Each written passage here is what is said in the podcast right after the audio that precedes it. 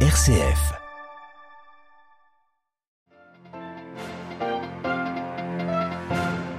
Un nouveau sommet européen à Bruxelles s'ouvre ce jeudi avec comme dossier prioritaire la question de l'énergie. Les 27 sont divisés sur le plafonnement des prix notamment et les sujets de discorde ne manquent pas également dans le couple franco-allemand. Nous y revenons juste après ces titres. La formation d'un nouveau gouvernement se rapproche en Italie. Le président de la République Sergio Mattarella a entamé ce matin les consultations en vue de la création de l'exécutif. Des consultations alors que la majorité de droite est divisée, en particulier sur la Russie.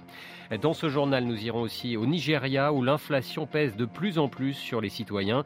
Et puis la Turquie se plaint des restrictions des visas Schengen pour ses ressortissants. Il devient de plus en plus difficile pour les Turcs de voyager notamment en Europe. Nous retrouverons notre correspondante à Istanbul. Radio Vatican, le journal Olivier Bonnel.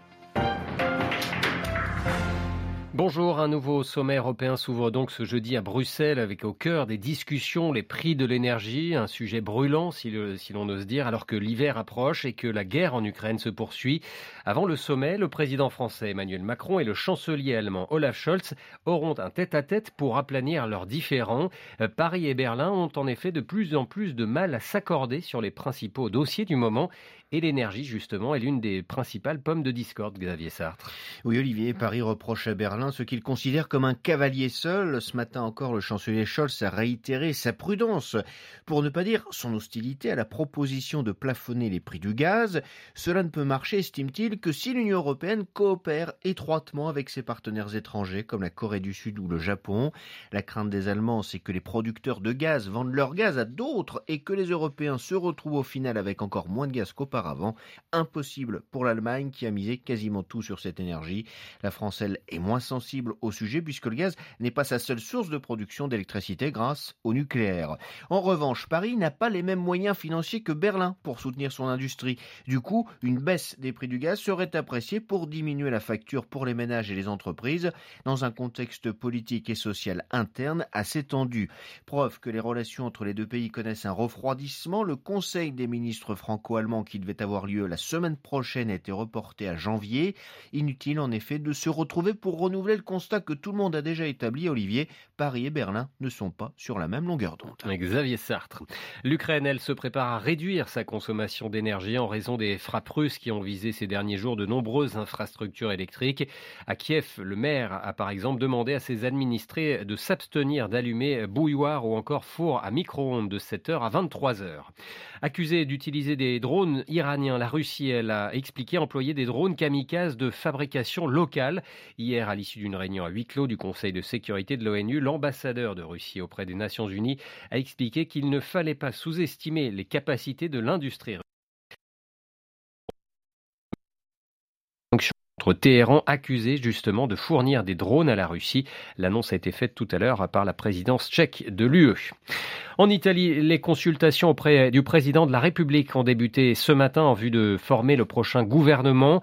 C'est sans surprise la chef de Fratelli d'Italia qui devrait être chargée de le former, Giorgia Meloni, à la tête de la coalition de droite et d'extrême droite, victorieuse des élections du 25 septembre dernier. Une coalition néanmoins traversée par plusieurs tensions, en particulier autour de la Russie. À Rome, Blandine Hugonnet.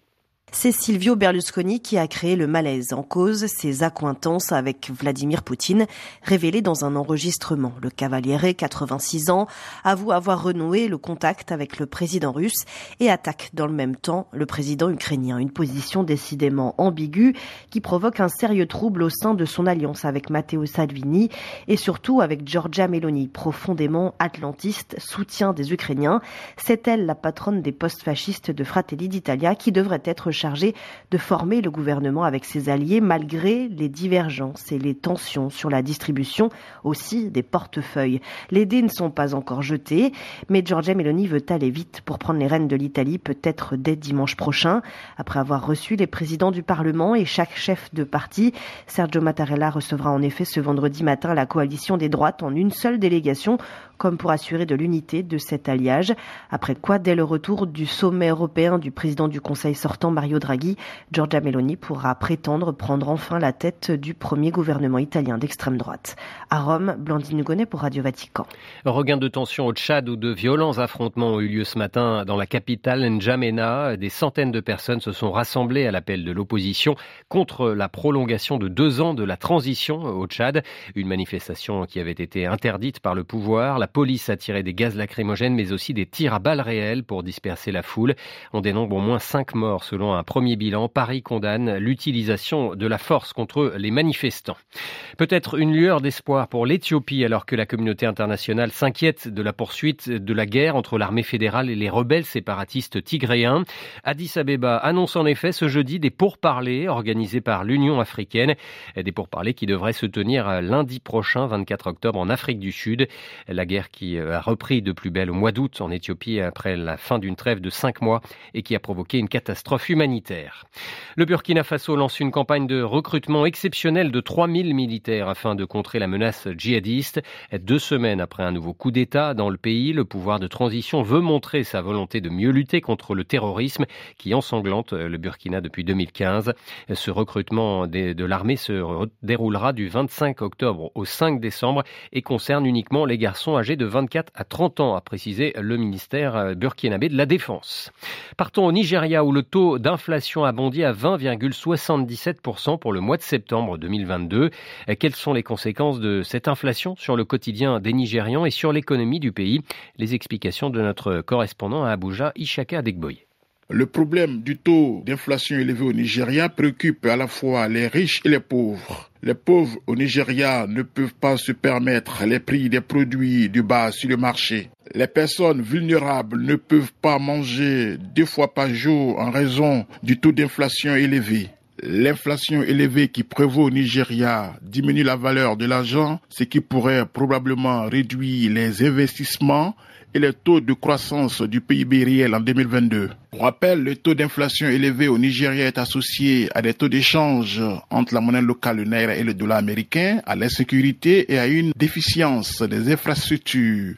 La dévaluation du naira est aussi un défi majeur. Il fait grimper les prix des matières premières importées, le coût de production et les prix des produits de base sur le marché. La France a rapatrié ce matin 15 femmes et 40 enfants détenus jusqu'ici dans les camps de prisonniers djihadistes du nord-est de la Syrie, des camps aux mains des forces kurdes. Les mineurs ont été remis au service chargé de l'aide à l'enfance. Les adultes, elles, ont été remises aux autorités judiciaires, a précisé un communiqué du ministère des Affaires étrangères.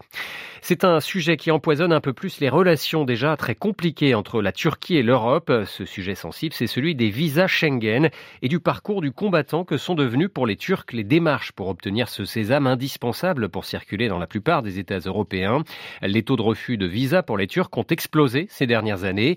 Les autorités d'Ankara s'en sont récemment plaintes auprès de l'Assemblée parlementaire du Conseil de l'Europe. À Istanbul, un Lower. C'est un fait. Il est nettement plus difficile pour un Turc d'obtenir un visa Schengen aujourd'hui qu'il y a 6 ou 7 ans. En 2015, le taux de refus pour les Turcs ne dépassait pas 4%. En 2019, il avait atteint 10% et 19% l'an dernier. En cause, l'explosion des demandes de visa sur fond de crise économique en Turquie. L'inflation sur un an dépasse les 83% et de dégradation continue de l'état de droit en particulier depuis la tentative de coup d'État contre le président Erdogan en juillet 2016. Or, pour qu'un État européen accorde un visa, il y a un critère incontournable, que cet État soit convaincu que la personne qui fait la demande retournera dans son pays avant l'expiration du visa. C'est de moins en moins le cas. La Turquie est aujourd'hui identifiée comme un pays à risque migratoire élevé, une situation qu'elle n'avait pas connue depuis les années 1990. Les consulats européens en Turquie font état de dossiers de plus en plus insuffisants et certains États d'Europe enregistre une hausse du nombre de demandeurs d'asile parmi les Turcs détenteurs d'un visa Schengen. On est donc très loin des promesses de 2016, quand Ankara espérait la levée rapide des visas Schengen en échange de la signature du fameux pacte migratoire avec l'Union européenne. À Istanbul, un endroit pour Radio Vatican. Un mot du Liban avant de refermer ce journal. Le Liban qui n'a toujours pas de président de la République. Les députés ont échoué une nouvelle fois ce matin à se mettre d'accord sur un nom. Les parlementaires du Hezbollah notamment ont voté blanc. La présidence de la République libanaise qui revient traditionnellement à un chrétien maronite. La prochaine séance a été fixée au 24 octobre. C'est la fin de ce journal. Merci pour euh, votre fidélité. Prochain rendez-vous de l'information, ce sera ce soir à 18h. N'oubliez pas d'ici là toutes nos informations sur vaticannews.va. Je vous souhaite une excellente après-midi.